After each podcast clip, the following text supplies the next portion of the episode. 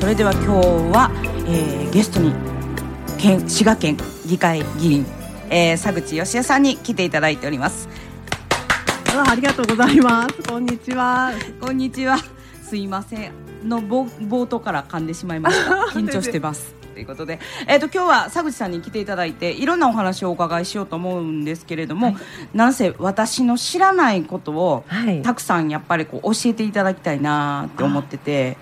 あ大丈夫かしら、はい、心して頑張ります。はいえーとですね、まず自己紹介からお願いできますか？はい、ありがとうございます。あのこんばんは皆様、あの滋賀県議会議員の佐口義恵です。はいはい、いつも土曜日の朝7時45分から、はい、あの放送していただいているあの暮らしと政治と私のパーソナリティでもあります。よろしくお願いいたします。よろしくお願いします。それですね、あのその私佐口さんに今日あのお話をお伺いしたいっていうところで何にも分かってへんかったなって思うことがちょっといろいろとあって、はい、そのことでちょっとお伺いしたいですけど「はい、ハッシュタグミートっていうのをちょっとツイッターで見かけたので。はいえーと、それのことをちょっと教えていただけたらなと思います。はいありがとうございます、はい、あの先ほどご紹介したポッドキャストでも第2回目にちょっと紹介させていただいてたんでそうです、ね、ラジオ番組の2回目で、はい、はい、あの「MeToo」っていうのは本当にあの、うんよく英語で「MeToo」とかで私も私も、うん、あの「ね、MeToo」なんですよ、はいはい、あの2017年にアメリカに巻き起こったあのハッシュタグをつけて拡散しようっていう運動なんですけれども、うんうん、何を拡散するかっていうと、うん、あの性被害を受けた方が、はいはい、あのやっぱり言いにくいすごくこう誰にも相談しにくい、明らかにしにくいっていうその沈黙を破って、うん、あの性の被害経験をあの私も被害者です「MeToo」と書き込んだ運動のことを言うんです。あはいなるほど。この、えっと、私も被害者ですっていうのはでも声を上げて言いにくいことですよね。すっごく言いにくかったと思いますね。特にあの今ちょうどたまたま日本でも同じような問題があの起きてるね、ねうん、あのこの当時の2017年はあの、ハリウッドの大物プロデューサーそうですね。覚えてます覚えてます。すごいそうなんです、そうなんです、あのまあ、当時ね女優さんって言ったと思うんですけど俳優さんとか従業員の方にセクハラとか性暴力を行っていたことが明らかになったということで、はい、やっぱりこうハラスメントっていうのがねまだまだ広がってなかった、日本なんかはあの特に広がってなかったと思うんですけれども、そのやっぱりこう力関係がある中で、こう嫌がった顔を見せることもできないような状態で抑圧されているっていうのをやっぱりこう一人が声を上げていくっていうことの大事さって言いますか、そしたら私もって声を上げてって声を呼びかけることで、やっぱ勇気を持てたっていう声を上げる大切さが分かる運動だなって思ってます。なるほどあの特にねあの日本なんかはこう隠すっていうような文化がある国じゃないですか。うん、そうですねであの私今現在56歳なんですけど、はい、私が子供の頃に母親から教えられたことっていうのはあ、はい、あの絶対自分の身を守れっていうことをある程度のこう、うん、まあ、体型的にほら胸が出てきたり、うん、こう女の子は思春期になってくるとね変わってくるじゃないですか、はい、丸みを帯びた体になっていって、はい、その頃に母親から言われたのは、うん、やっぱり自分の身を守ることは自分で身を守るっていうことをしなきゃいけないとか、こういう格好したらあかんとか、こういう服装したらあかんとかでも私のその子供の頃というかそういう思春期の時代ってちょうどねへそ出しが流行ってきた時代やったんですよ、はいはい、世代一緒ですね。そうなんですね、はい、でそのへそ出しルックが流行ってきてなんかみんなこう胸までの短い T シャツを着たりとか、うん、あのこうローライズに近い、ま、ローライズはまだなかった時代なんですけど、はいはい、でもちょっとウエストが下がり気味の、えーと、スカートだったりとか、うんうん、えーと、ジーパンだったりとかが、はいはいはい、えーと流行って。ってきた頃っていうのかな。そういう頃にねあのやっぱりこの性被害っていうのをあった人たちは周りに出たんですよ、うん、でもみんな、うん、あの友達同士の中ではちょっと泣いたりとか相談とかって言って、うん、愚痴を言うんだけど、でも表に向かって言うっていうことはまず親に言えない、はい、相談できない、はい、でその心の葛藤っていうところで本当に親友だと思うから言ってくれたんだなと思うんだけど、はい、でもそれ以外の人には言えない、うん、で、えっと、男の人が怖いっていう子もいたんですよ。うんそうですよね。そうですそうです。深刻なこう心理的なこうなんてダメージが終わるので。そうですよね。しかもなんか自分が悪いみたいなことを思ってしまいがちなので結局、はい、えっと、親に言えない理由は、うん、親からの教育が、はい、だからそういう格好しちゃダメとか、化粧しちゃダメとか、あの例えば派手な服を着ちゃダメ、うん、色色とかね、はい、そういうふうに目立つことをしてはダメって言って、でその被害に遭った時に目立つことをしたのはあなたでしょ。はいはいはいはい。そうなんですよ、まさにそれがこの「MeToo」の中でもあって、はいはい。誰が悪いんだっていうところの大原則をやっぱしっかりと抑えないといけない、うん。はい、こうやっぱりこう加害者が悪いっていうところをしっかりと踏まえていただかないと、今みたいな議論が起きてきて、そうですよね。そう。であのこれはあのなかなか最近こう憲法があちこちで軽いので憲法憲法ってチャンスがあったら言うことにしてるんですけど、はい。ぱり自分の幸せを追求するために自分のために自分のファッションを選んでるわけですよね。そうですね、うん、はい、自己実現じゃないですけど自己表現みたいな形で。うん、でその好きなファッションをやったことで、うん、あのそれをこう自分で招いたみたいな言われ方をするっていうのは、あの非常にちょっと、まあ、人権という観点からはどうなのかなっていうのは私も政治家として思っていて。そう。ですよね。そうなんです。だからこうあそこをやっぱり言いにくいっていうところを、この MeToo 運動っていうのは、はい、あのあなたが悪いって思ってた人自分が悪いって思った人もそうじゃないんだっていうことでで同じように苦しんでる人がいるんだっていうことで、うん、やっぱ女性同士がつながりを持ってこうネットワークになって、はい、やっぱ一定数で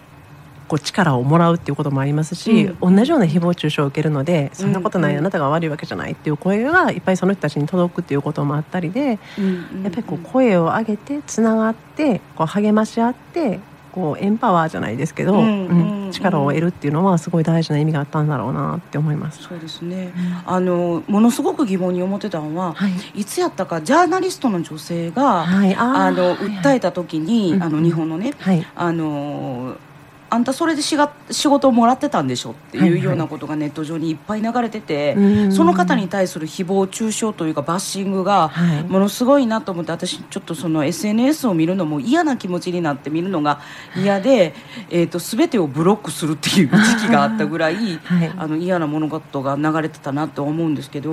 やっぱりその閉鎖的な考え方っていうのがやっぱりこの日本には。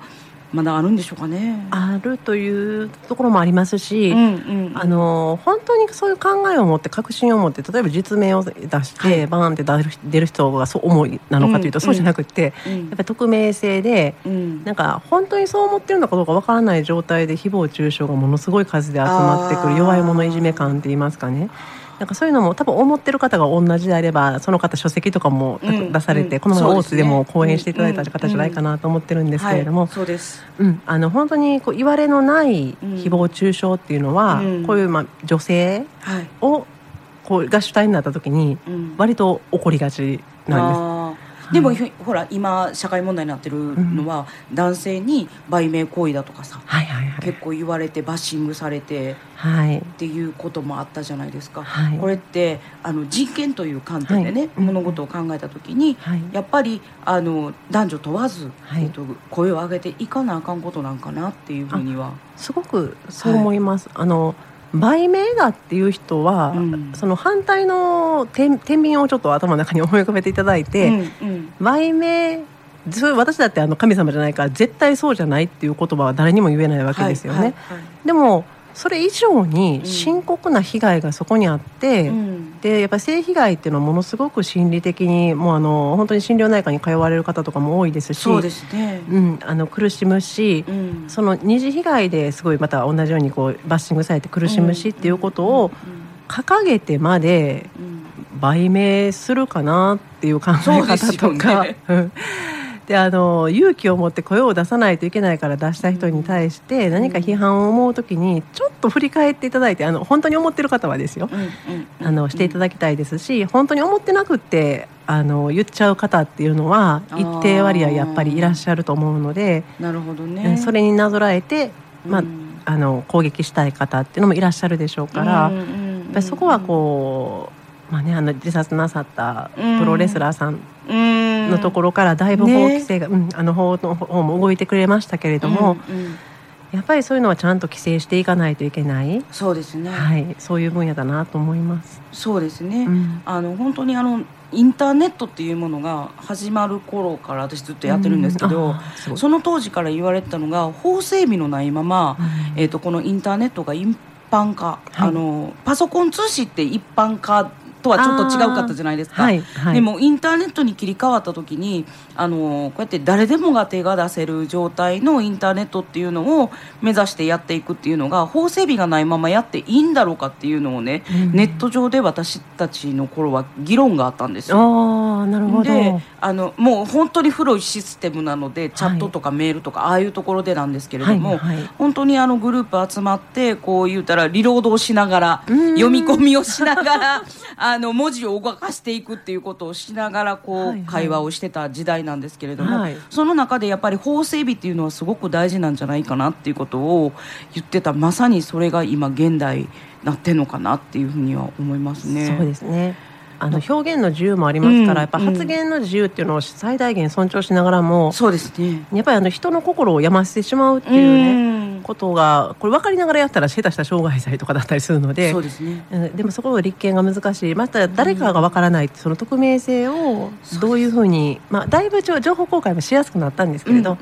あのこの辺りを、まあ、いたちごっこかもしれないですけれども、はい、諦めずにあのしっかりと追い続けるっていうのはとても大事だなって思います。はい。ありがとうございます。でねこの「MeToo に」えーと、絡んでなんかもう一個、えーと、私「フーツー」やと思ってたけど「プーツー」っていうのもあるって。そうなんですよ。あの、ね、やっぱり同じようにこう当事者でなければわからない辛さみたいなのがあってあの靴あの履く靴ですね。履く靴と、はいうん、あとそのその靴を履いてて足が痛い靴うん、苦痛になります。そうですよね。はい、で、MeToo っていうのを、うん、あの掛け合わせてできてる言葉なんですけれども、これはあの日本の方が、まあ、その方はたまたまホテルとか観光の関係のお仕事にしばらく研修行かれた時に、女性だけヒールを履けって言われる。そうですね。そうなんです。そのヒールを履けって言われる状態で、うん、なんか要は足を怪我しながら、その人の表現を言うと、はい、足を怪我しながらなぜ働かなければならないのかっていう話。今時ね私もそうですけど、うん、あのゼロセンチとかのめっちゃヒールないやつでもこう割とフォーマルなものもあるのではい、ね、あのパンプスっぽく見えるけどものすごく履きやすいっていうのもありますね、うん、そうですそうです、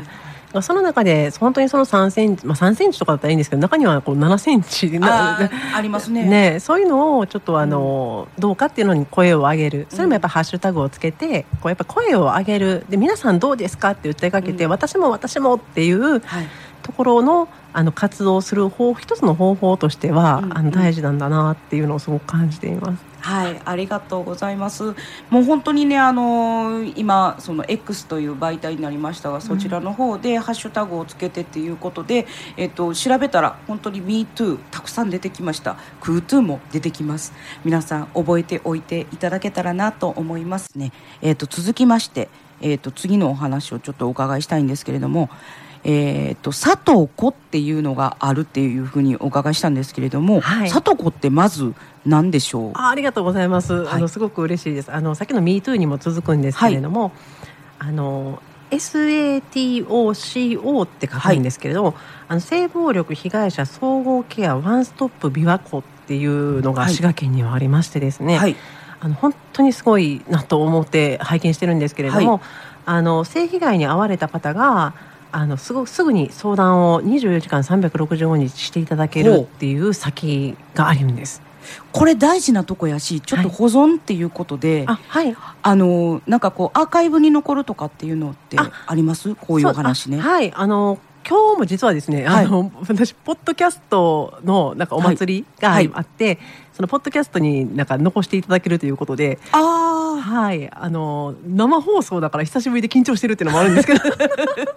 そのなんかポッドキャスト祭りみたいなのに乗るっていうのもちょっとあの乗るかもしれない。これは応募制なんでわかんないです。けど、ちょっと緊張しながら、でもしそこに里子が滋賀県の誇る、素晴らしい仕組みなので、はい、あの残ってくれたらいいなと思いながらお話しさせていただいてます。ありがとうございます。そうなんだ。えっ、ー、とこれあのみんなにあのいつでも聞いていただける状況になるってことですね？ポッドキャストに残るってこと、ね、そうなんですよ。ポッドキャストなので、はい、あのもちろんこうやってリアルタイムでね話させていただける素晴らしさっていうのもあるんですけれども、うんうん、あのポッドキャストはあの今 FMO さんがあの提携されているのは4社なんですけれども、はいはい、例えば iPhone とか iPad とか持ってらっしゃる方は、はいあの紫色のあのポッドキャストの、もうアプリが最初から入ってて、あねうん、あのそこにどんどんとあの大事な音声データが あの面白い番組とかもたくさんあと音楽とかもたくさん載っていて、はいはいはい、実はですね拙いながら私の「暮らしと政治と私」という番組もあの7回分ほどそこにアーカイブされて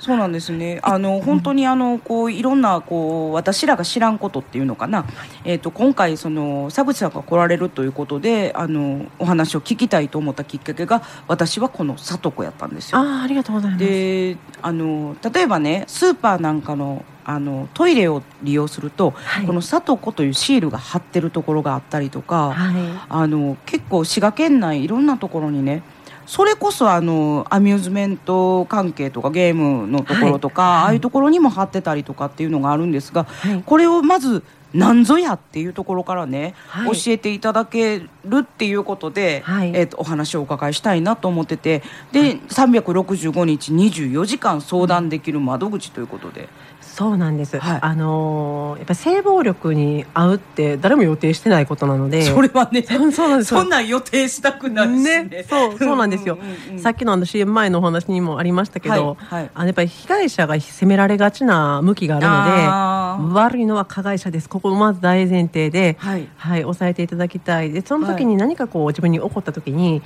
やっぱり精神的なショックとか動転とかしちゃう、うんで誰に相談したらいいのかもわからない、はいはい、でしかも夜か夜とかが多かったりするのでそうです、ね、はい、その相談先としてあの本当に24時間電話でも相談受け付けていただけるっていう相談先が里子なんです。はい、あの里子滋賀県とかで検索していただくと出てくると思うんですけれど、うんうんうん、あの本当ににっこり救急里子っていうあの電話番号の語呂がついてるんですが、はい、あの携帯なんですね。090の、うん。うん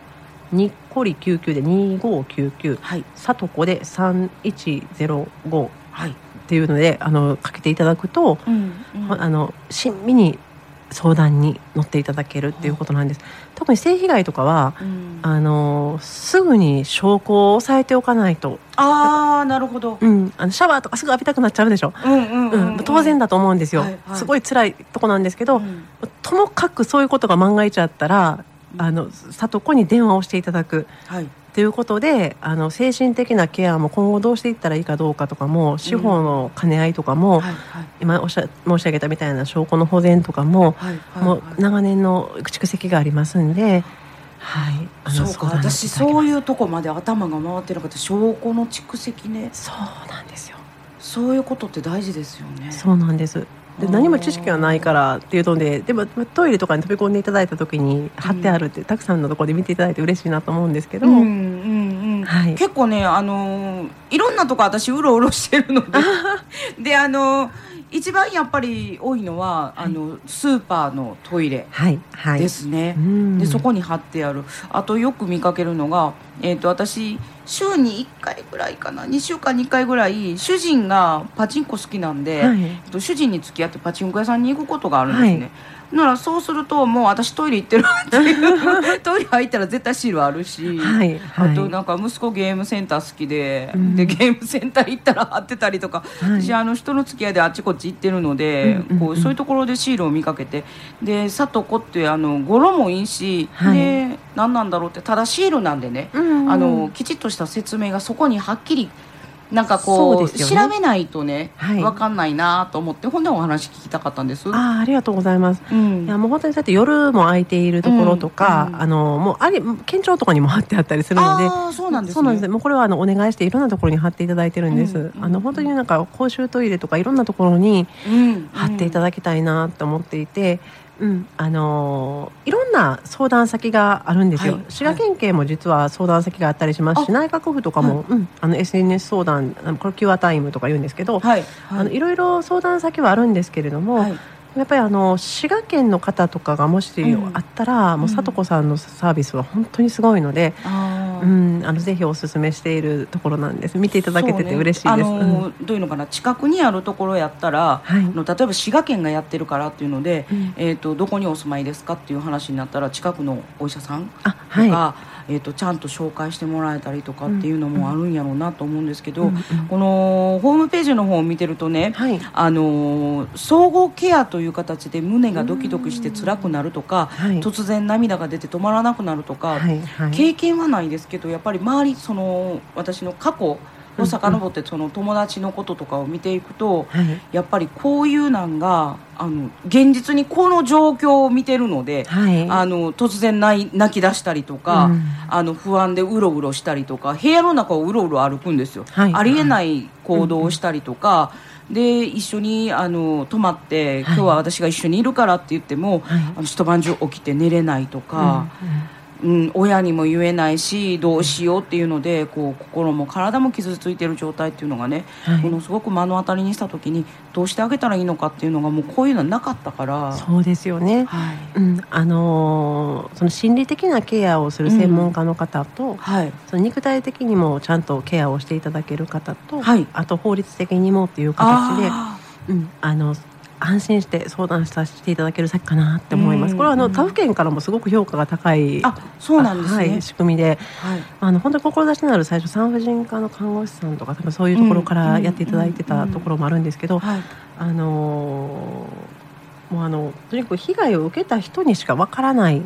こと、はいうんうん確かに被害を受けた方にしかわからないことなんですけど、やっぱそういう方とたくさん接していただくと今ねあのあの青い月さんが喋ってくれはったみたいに、やっぱ間近に見た人からすると分かっていただけますし、そういうのたくさん件数も扱っておられるので、ぜひあの滋賀県が誇る里子はい、はい、ご相談いただけたらなと思います。ただポッドキャストなんで全国の方が聞いてるとですね、あれなんで、まあ、ぜひ内閣府のあの SNS, SNS 相談、キュアタイムなんかも聞いていただけたらなと思います。はい、あ、生放送で噛んでしまった。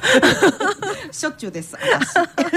はい。それではあの皆さんにもう一度ねあのこの佐藤子というところ性暴力被害総合ケアワンストップビアコというのがえっ、ー、と滋賀県にえっ、ー、と設置されております。でこちらの方は性暴力の被害に遭われた方をワンストップで支援するシステムになっているということです。でここに連絡すればねあの相談えっ、ー、と産婦人科医師による医療のケア、えー、そして心のケア。で弁護士も相談できる。警察への届け出などの支援が総合的に受けられる、はい、総合窓口となってますということでね。24時間365日つながるホットラインですね。でここ書いてあるんですけど女性だけのものかと思ったら性別にかかわらずどなたからも相談を受け付けています。っていうふうにホームページに書いてるのでやっぱりねあのここが一番大事かなと、うん、であの今あのジェンダーの問題とかもあるじゃないですか、えー、うん、でもこれって被害に遭われる方絶対言い張るんですよね、はい、だからそういうところであのこう関係なくこう受け入れてくれるところがあるっていうのは心強いとは思いますね。もう本当に、うん、あのよくねこう、うん、シングルマザーさんの時の対抗ね対象とるシングルファザーさんなんかもあるんですけど、はい、そうですね。男性で性被害を受けられた方っていうのはなんかこう女性ももちろんなんですけど、うん、なんかこうどうどうもうさらにどうしたらいいかわからない感あると思いますし、あの全然起こりうる実際世の中で悲しいかな起こっていることなので。あのそのか皆さんもそういう意味では、あの私男子トイレに入れないんでわからないんですけど男子トイレにも貼っといてほしいよなっていうのすごい思ってる。そうやんね。私も見たことはない。そこの入ったことない入れないから。そうなんですよ、はい、そうですよね、うん、やっぱりあのこういうなんて大切かなと思うのでぜひ皆さんにこう理解していただいて、えーと、いろいろとこう相談窓口をねあの本当はこういうものがない世の中になってほしいんです。はい、あそうなんですよね、うん、こういう制度とか仕組みとかネットワークとか作るときに皆さんやっぱりそれは同じ気持ちなんですよ。うん、なんか法律なんかなかったらええのになと思うけど。でもないのは困るんです今の世の中ね。そうなんですよ。そうなんですよねだからあのこういうところはあのちゃんとこう皆さん知っていただくっていうことが一番大事って思っております、あとやっぱりこう傍観せずに例えばこう、うんうんうん、なんかこう被害をねあった方がいる時とかに、うん、これでも声の書き方もすごく難しくって。難しいですね。難しい。難しい。そうなんですよね、うん、相手からこう言うてきはるとねあの受け入れというかそのなんとかこうねできるんですけれども、私あの自分から積極的にそのことに触れたりはしないんですけど、うんうん、でも何かこう議論とかでも何でもあるそうなんですがこう責めら多分被害者の方なのに責められているような場にあった時は、うん。うん、やっぱりそこをこう傍観して黙っちゃうと、うん、お一人になってしまうので、うん。うん、だからそれはなんか加害者の人に対して言う言葉はないんですかとか、うん、なんかその加害者が悪いことですよね。あのファッションとか選ぶ自由は自分の中であっていいものですよね、そうですね。っていうのをやっぱりこう声を周りからも上げる。あの例えばこう LGBT 図の皆さんの話でいくと「荒い」とかいう言い方をするんですけれども、お一人にしない支えるところがあるよっていうことをやっぱり伝えていきたいなと思って、表現つたない時とかあるんですけど何か言うようにしてたり。いやでも本当にあのみんな一緒っていう最初のね「あの MeToo」に戻りますけど、はい、私もっていうところがね、うん、声を上げていく。そしたらかばう立場というかなどういうのかな、はい、守っていこうとか応援しようとか協力しようっていう人たちも「MeToo」って言えばいいかなっていうふうに思ってて、ね。うん。はい、なんかこう私たちがいるから、えーと寄り添っていくからみんなあの頑張って前向いていこうよっていうことがね、うん、言えたらなとは思いますね。はい、あの本当にちょうどこの今こちらの番組に出させていただく前に受けた研修とかで、はいはい。はい、あの同じようにこう辛い立場に誹謗中傷を受けた方とかがいたんですけど、うん、やっぱりその時にあの弱みを見せるとかえって悪化したりするんで、一見強そうに見えてものすごい心療内科に入院されたりみたいな、ね、そうですよね。やっぱりその方々を支えるっていうことが、うん、やっぱり自分が被害者になった時にもまた支えられることにつながるでしょうし、うん、ぜひですね MeToo 自分のこととして一緒に取り組んでいくっていうことをしていただけたらなって思います、はい、ありがとうございます